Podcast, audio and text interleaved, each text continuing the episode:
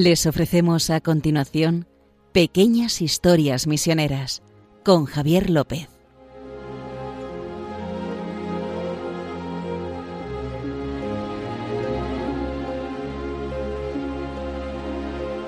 Hola, ya estamos aquí en Pequeñas Historias Misioneras y como siempre me acompaña Justo Amado, director de Mepres. ¿Qué tal, Justo? ¿Cómo estás? Muy bien, muy bien. Y un servidor, Javier López, que vamos a empezar esta pequeño podcast de estas anécdotas de los misioneros y hoy nos toca una de estas historias que llamamos Misioneros Perplejos, donde contamos cinco historias de cinco misioneros. Pero ya saben que antes de comenzar les recordamos la forma que tienen de colaborar si quieren o de hacernos sus preguntas y sugerencias en el correo electrónico de historiasmisioneras@radiomaria.es. Repito, historiasmisioneras arroba radiomaria.es. Y saben que si quieren escuchar alguno de todos estos capítulos que llevamos, los 42 creo que si no fallo, 43 justo, pueden hacerlo en el buscador de internet que tengan en sus móviles o ordenadores. O sea, son, más de 40, con eso ya no. Pueden hacerlo en sus buscadores de internet habituales poniendo pequeñas historias misioneras y Radio María a continuación y ya les aparece el podcast de Radio María. Una vez dicho esto, justo si quieres empezamos ya Sí, vamos a empezar como siempre con, con, una misionera que ya conocíamos, la congregación, incluso el país.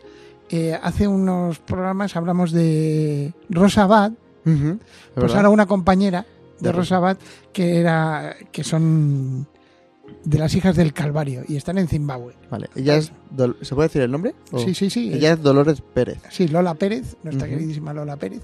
Y, eh, y es pues eh, eh, resulta que tienen un, hogar que acogen a niños y niñas de la calle y en situaciones terribles.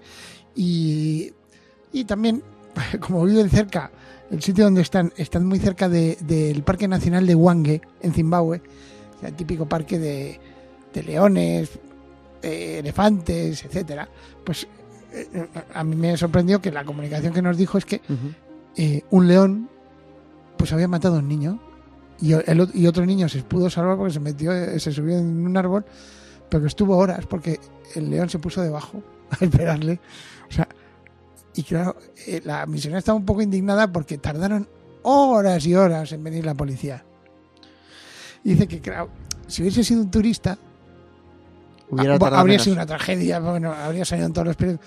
Pero como es un niño de allí, de, Zimbabue, eh, pues bueno, se lo, han matado y después hablaba también de que a una señora también lo había matado el otro león, porque, oye, y, dice que peores son los elefantes, ¿te acuerdas que hablábamos en el programa pasado con de... El que tomaba los elefantes. De José, José Abad.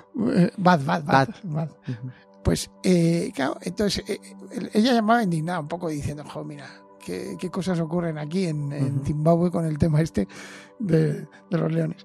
Pero bueno, eh, en su día a día lo que contaba es, son las tragedias que sufre eh, que sufren los niños que ellos van acogiendo. Hablaba de de, tres niños de tres a nueve años que los habían acogido porque eh, habían sido simplemente abandonados. O sea encontrados en las calles parece ser que sus familiares se ve que no les podían dar de comer porque la situación en Zimbabue ahora está mejor pero ha habido años ha sido dura muy, muy dura, con una inflación terrible, con gente que no, que no tenía para comer. y, las hermanas, pues, hombre, hacen lo que pueden, pero, era simplemente la anécdota del león, porque ya de, Zimbabue y de, la, de, del hogar de estas monjas ya, ya conocíamos. Pues sí. Es terrible, es terrible. Y, vamos a pasar al segundo misionero, que es mucho más largo, porque es el obispo de, del Vicariato Apostólico de Puerto Maldonado. Nos vamos desde África a Latinoamérica, ¿no? Sí, a Perú. A Perú. Eh, Con David Martínez, de Aguirre. De Aguirre Guinea, sí. Que es un obispo que de Vitoria. Sí, yo lo conozco. Eh, decía que, que este, este, misionero lleva un montón de años allá y lo hicieron obispo. Hay muchos obispos españoles en misiones. Más que en España, ¿no? sí. es verdad. Bueno, más, o, menos. Ahora, ahora está más o menos. Antes, antes sí que lo superaban. Había más obispos en diócesis que no estaban en España, españoles, Que, en España. Pero también les ocurría como a este. O sea, llevan años allí y en realidad dicen, ah, que era español. No, no fastidies. ¿sabes? Ya se ha hecho uno más aquí. ¿eh? Sí, o sea, son- forman parte ya de, de- de- de las tierras donde fueron enviados. Entonces, que lo nombren obispo, pues como podían nombrar al, al cura de al lado, que es autóctono. O sea, no es- pasan, pasan desapercibidos. No, y también la gente les tiene cariño. Eh, él decía que, que, bueno, que llegó allí a esa zona de... Porque claro, uno piensa en Perú y piensa en Lima o en ciudades, etcétera. No, estamos pensando, hay que pensar más en, en- en eso. La Eh, periferia. no, la estamos hablando de el Amazonas. El Amazonas. La idea del. Amazonas con Brasil, pues pásenla a Perú. O sea, es así. Ya, ya. Entonces, en el vicariato apostólico este de, de Puerto Maldonado, el que lleva un montón de años decía, qué cerca se le siente a Dios en las misiones. Y esa frase es una de Ascensión Nicole, una de las fundadoras de las misioneras del Rosario. Y eso es lo que él sentía, que sentía muy cerca a Dios en las misiones. Dice que llegó a Kirigueti, Ujú. un puesto de misión en el río Urubamba. Para los que no sepan, el río Urubamba es el Amazonas, que se llama de otra forma un poco antes. Sí, es Pero es, Ama- pero es el es el Amazonas. Es el. Amazonas. Y entonces, pues esto fue, eh, llegaría en el año 2000. Fíjate, ya lleva veintitantos 23. años. ¿no? Sí, es el 2023. Y dice, y, y llegó allí, ¿te acuerdas? Como el jesuita que fue a la India con una ilusión desbordante. Quería comerme el mundo, o al menos el pedacito ese de, de selva. Sí. Y, de cual- y- y- y el caso es que cualquier, cualquier experiencia, cualquier comentario, decía que lo atesoraba como un recuerdo. Y dice, esto es, esto es espectacular. es que he tenido una- un-".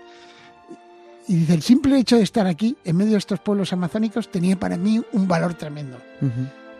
Era la encarnación de esa idea que me había rondado desde niño, entregar mi vida a los demás. Porque, eh, claro, eh, este obispo misionero es Ujú. fruto del Domun, Sí, sí. o sea, era uno de, de los niños que cuando estaba en Vitoria colaboraba Ujú. con las campañas de las obras misiones pontificias, con también con las misiones diocesanas vascas. Sí. O sea, estaba, eh, estaba en- como conectado con la misión desde pequeñito. Qué curioso que acaba siendo un obispo misionero, ¿verdad? Sí, sí. O sea, que es la, la vocación. Y entonces, pero él lo que decía que en los años que ha estado ahí, la experiencia la ha sido un- una conversión. Y a mí esto me, que es muy pi- típico de los misioneros. Sí. Van allá Y si y necesitan una conversión. Y también porque, eh, aunque no se lo crean los misioneros, no nacen como setas en las misiones. O sea, son los sacerdotes, las religiosas, los religiosos que están aquí con nosotros en España. A mí me fastidia mucho a veces escuchar que dicen, no, eh, la iglesia no me gusta, pero a mí lo que me gusta son los misioneros. Bueno, por otro lado dice que bien lo hemos hecho las obras misionales, que, que hemos puesto a los misioneros en, en- en un pedestal, pero parece como que los comparan con los de aquí, como si hubiera un aquí o allí. Ujú. Este, eh, este sacerdote, este obispo Sí. sacerdote antes fue aquí, estuvo aquí. Estuvo aquí, sí, sí. O sea, y la hermana esta de la que acabamos de hablar y de todos los misioneros de los que hablamos, antes estuvieron en España. ¿Sabes? Luego Se- cuando- No, pero se fueron los mejores. Bueno, se fueron los que nos enviaron, ¿no? Luego cuando termines de Sí. contar esto de David Martínez Aguirre, te cuento Y, algo no, y entonces él, él, eh, una de las cosas que hablaba, eh, de, de las muchas comunicaciones que hace, es el problema de encontrar profesores. Dice, bueno, eh, ¿por qué? Porque, eh, sobre todo de las etnias de allí.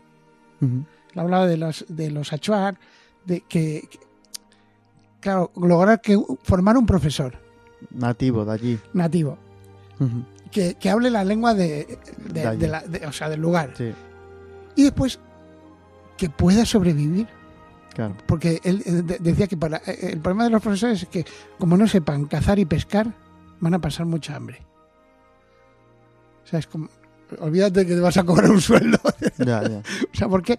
Porque es así. O sea, en muchos territorios de misión es así. O sea, eh, dice, no, por- ¿por qué no se desarrollan los pueblos? Pues por- porque eh, eh, pues el Estado, por ejemplo, aquí no paga los sueldos. O, o lo- o los paga muy tarde o paga poco. claro. Entonces, fíjate qué situación. Eso es... eh, vamos, que es...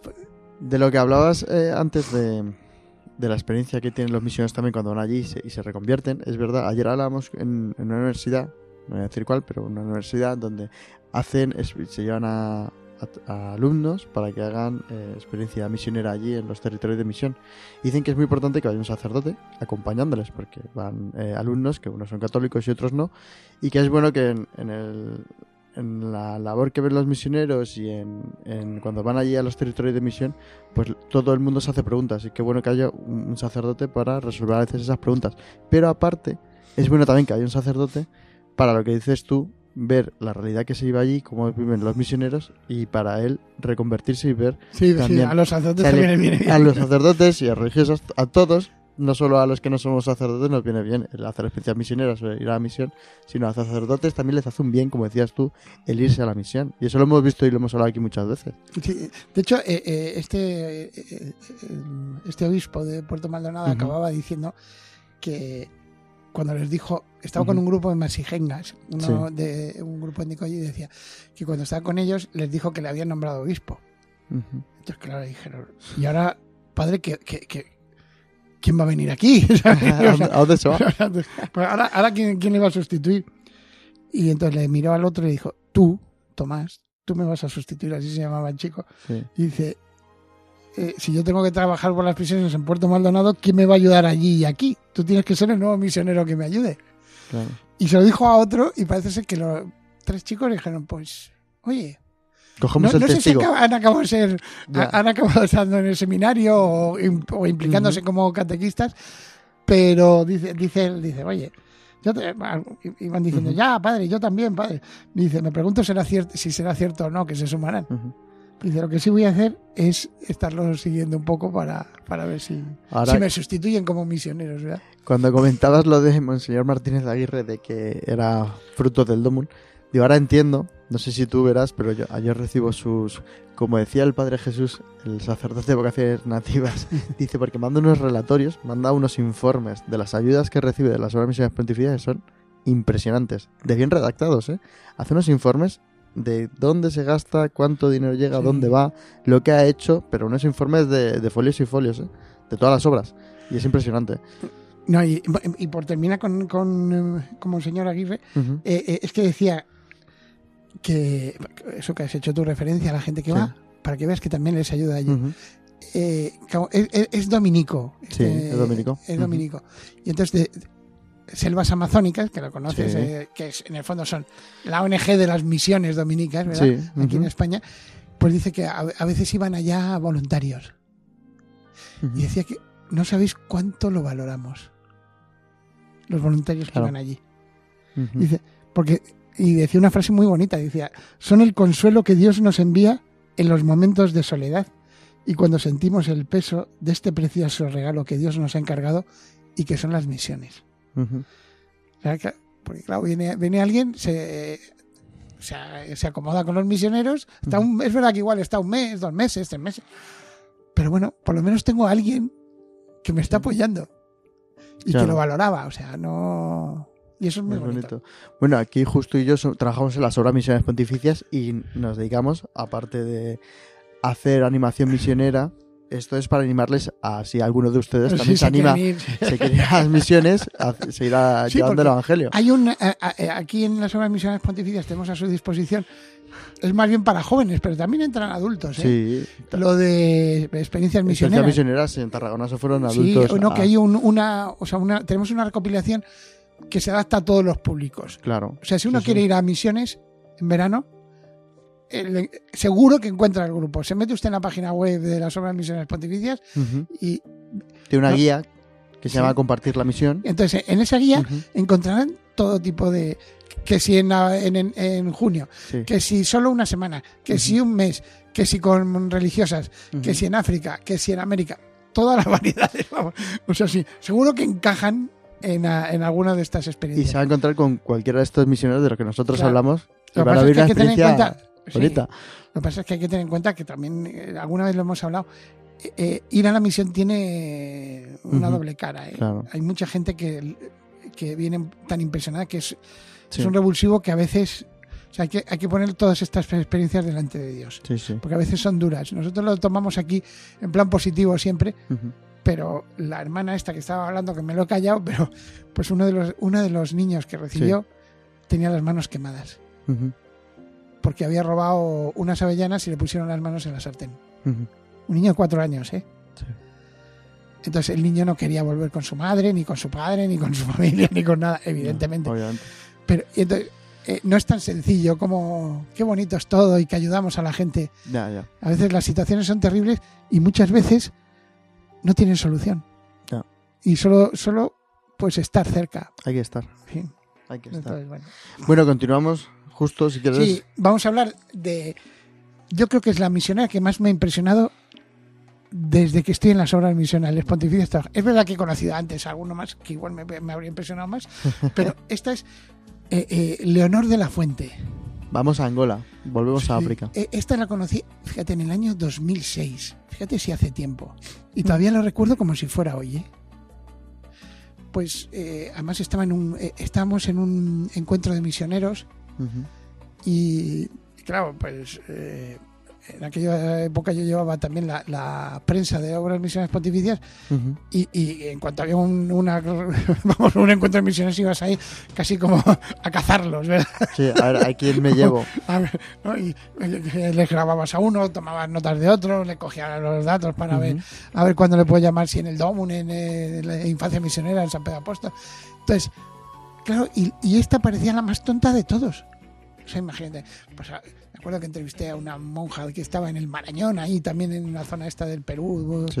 en, eh, a otro que estaba en la India, a otro que estaba en Corea, y esta calladita ahí. Y fue la última que entrevisté.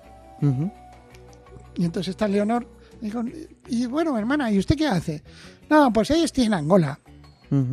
Ah, que, con que está en Angola. ¿Y qué, tal? ¿Y qué hace usted ahí? Pues una misión y ahí, como siempre, tirando, y tirando el cubo al pozo, al pozo a ver si Que, saco que- agua. que no quería hablar.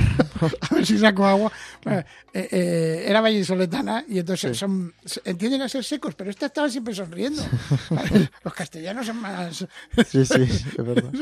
No es que fuera Que- un andaluz. No quiero decir nada contra los and- Pero no, que castellanos. son, eh, claro, dices tú, bueno. eh, ¿Y dónde está usted? Pues en la zona. de- bueno, estuve en la costa, pero entonces me dijeron que por qué no iba a, a fundar una misión en Cola, en el interior. Eh, eh, Angola tiene como una meseta que se llama el Mato, que es más hacia adentro, y entonces dice, bueno, pues la, la mandaron allí. Bueno, ¿y qué, qué hizo cuando llegó? Pues eh, hacer así con las manos. Y yo, ¿qué- ¿Cómo que hacer así? Sí, porque no tenía nada. Y entonces... Pero hacer así con las manos, ¿qué significa- significa? Yo, para que Eh, la gente que no nos ve, digo, Eh, es que está juntando las manos Como así. hacer palmas, pero sin dar palmadas. Sí, sí.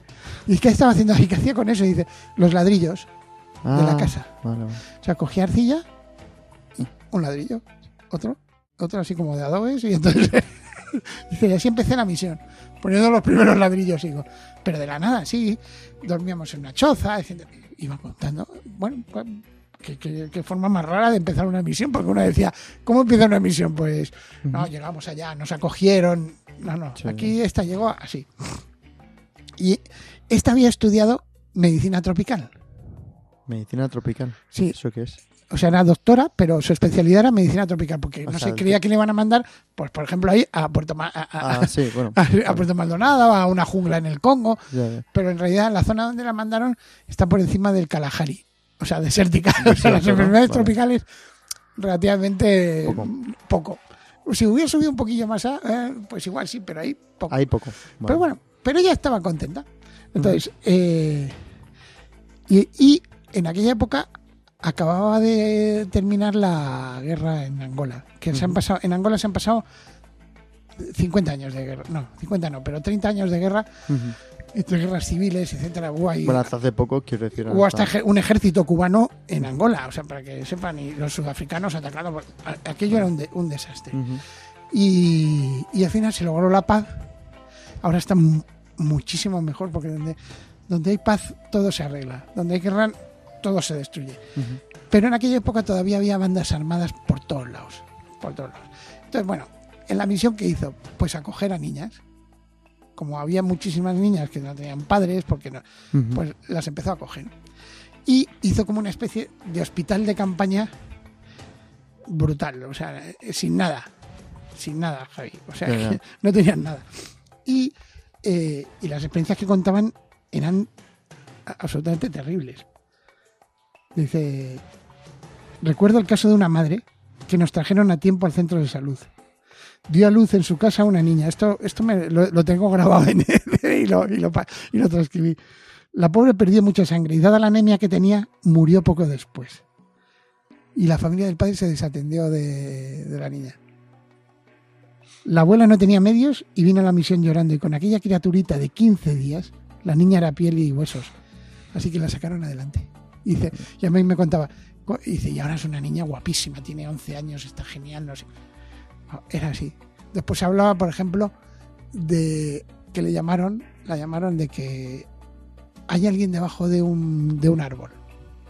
Se acercó y era una madre que había muerto y todavía tenía el, eh, bebé que lo estaba amamantando. Mm. O sea que había venido, parece ser, de, de 20 kilómetros. Después contaba de una niña pequeña. Se encontró tirada amamantando y estaba muerta la madre. Estaba muerta. Y, no sé si fue esta, esta niña, la que hizo una incubadora humana. O sea, como. Eh, no eh, estaba desnutrida la niña, el bebé, era un. nada. Pues eh, acostó una señora. Una señora que estaba bien de salud. La acostó y puso a la niña eh, entre los pechos de la señora y con una manta lo envolvió. Y así estuvieron 15 días más o menos haciendo de incubadora humana. Fíjate. y entonces dices tú, bueno, ¿qué, situación? Pues bueno, ya la situación. La, situación más terrible fue el, cuando se le presentaron hombres armados. Estas bandas armadas que hablábamos antes. de la guerra. Se, se, le presentan con, con escopetas y tal y que querían, en el fondo, eh, había ocultado, fíjate que ya tenían previsto eso, debajo de una trampilla, en la misma iglesia habían ocultado a niñas, a las niñas, para que no las vieran, que, tuvieran que... Pero algunas se quedaron fuera y, entonces apareció la, la, hermana, se puso delante de las armas, le, apuntaron con un Kalashnikov, te vamos a matar y vamos a... dice, entonces dice, yo estaba muerta de miedo, pero saqué fuerzas de blaqueza y empecé a gritarle, ¿cómo que me vas a matar? ¿Sabes que soy el, único médico en 100 kilómetros a la redonda y conozco a tu madre, a tu padre y a tu abuela? Y cuando ellos necesiten médico, que sepas que van a morir, porque tú me mataste a mí. dice, la verdad es que no conocía a nadie, nunca había visto a ese chico en la vida, pero todos se quedaron así. Dice que se fueron. Pero la verdad es que la, hermana lo contaba todo con una sencillez que dices tú, venga, a ver, ¿Qué situaciones tienen que vivir los misioneros a veces, no? Justo para llegar ahí. Eh, es que vamos mal de tiempo ya. Sí, aparte... Pero si no hemos contado nada. pues llevamos 23 minutos. Bueno, vale, pues se acabó. Contando, aparte tenemos, seguimos en el mes de mayo mm. y en este mes es cuando Radio María hace su campaña de maratón y que ya fue hace unas semanas y es cuando más su campaña fuerte para poder eh, recaudar dinero y que estos programas como el que hacemos tú y yo justo puedan seguir adelante y es gracias a los donantes. Entonces, nuestra compañera Yolanda les va a mandar un mensaje. Aunque a veces nos parece que el hombre contemporáneo vive a gusto sin Dios, nuestra sociedad da muchos signos de un profundo vacío existencial que manifiesta que consciente o inconscientemente todo hombre sigue teniendo sed de amor, verdad, vida y belleza infinitas y eternas. En definitiva, tiene sed de Dios, un Dios que se ha acercado al hombre en Jesucristo. Por ello, escribe San Pablo, todo el que invoque el nombre del Señor será salvo. Pero el mismo apóstol se pregunta, ¿cómo creerán en aquel de quien no han oído hablar? ¿Y cómo oirán hablar de él sin nadie que anuncie? Radio María no tiene otro fin que el de responder a esa llamada y colaborar con la Iglesia en su misión evangelizadora en el mundo, en el que ya está presente en más de 80 países. Para que pueda seguir esa expansión en España y muchas otras naciones, realizamos nuestra campaña de mayo, en la que esperamos contar un año más con tu oración, sacrificio, testimonio y donativo. Colabora. Puedes hacerlo sin moverte de casa con una simple llamada al 91 822 8010 o a través de nuestra página web www.radiomaria.es, donde verás los números de cuenta a donde podrás realizar una transferencia bancaria o a través de pasarela de pago con tarjeta. Además, tenemos disponible el método de pago Bizum. Radio María, enviada a anunciar la buena noticia al mundo entero.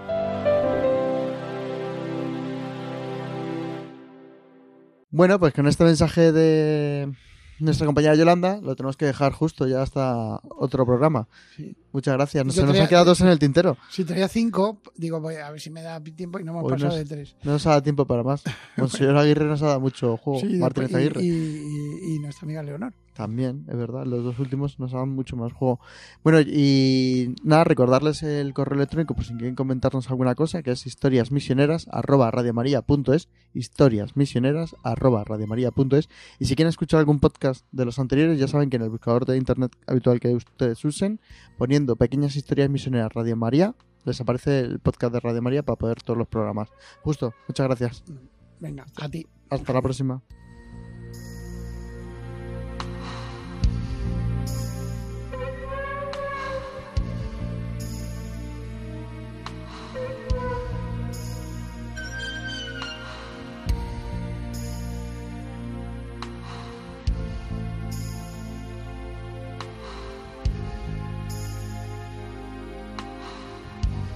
Han podido escuchar en Radio María Pequeñas Historias Misioneras, un programa dirigido por Javier López.